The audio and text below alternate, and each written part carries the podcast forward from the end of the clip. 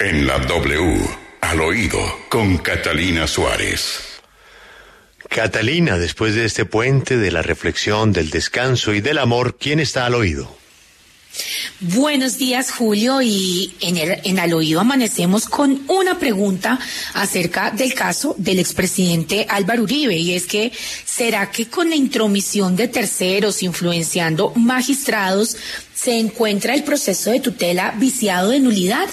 Mire, arranquemos. El abogado constitucionalista Germán Calderón España argumentó en un documento que conocimos por qué considera, como muchos, que el proceso de tutela adelantado por la Corte Constitucional se encuentra viciado de nulidad.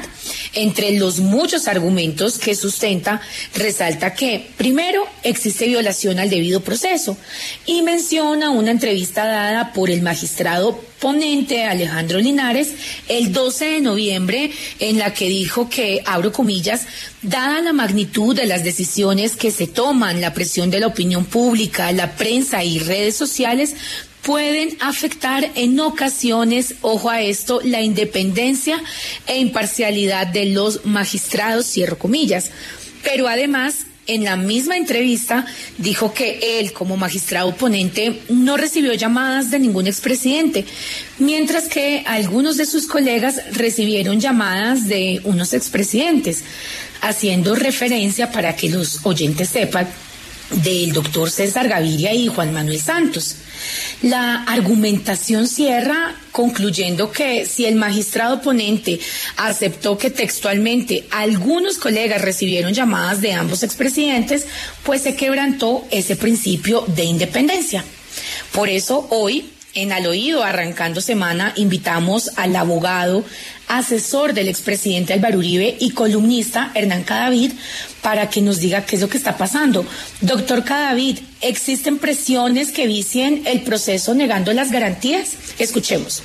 Las presiones ejercidas por parte de políticos, de columnistas, de opinadores, de personas como el expresidente Juan Manuel Santos, principal opositor político de Álvaro Uribe, que valga decir, recuerden lo hizo presidente de la República, claramente vician la decisión por parte de la Corte Constitucional, desequilibran las garantías para cualquier persona, mucho más pues para un expresidente de la República como en el caso de Álvaro Uribe Vélez.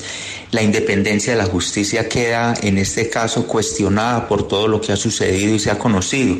Pero más allá de la opinión, así lo indican los potentes salvamentos de voto de los magistrados, quienes han pronunciado y han dicho que aquí lo que hubo fue una destrucción de garantías a Álvaro Uribe Vélez porque prevaleció el criterio político sobre el contenido jurídico y eso es decepcionante para la justicia colombiana.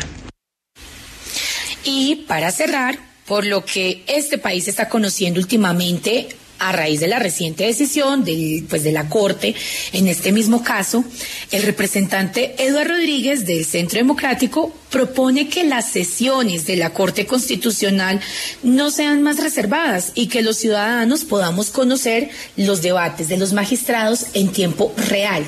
Representante Eduardo Rodríguez también está acá en al oído y nos cuenta por qué hacer públicas esas discusiones de magistrados y si esto pues no afectaría a los procesos. Escuchemos.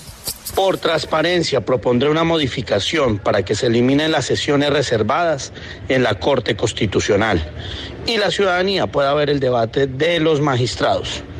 Para mí sería un ejercicio académico jurídico y pedagógico muy interesante que la ciudadanía sepa qué piensa la Corte Constitucional.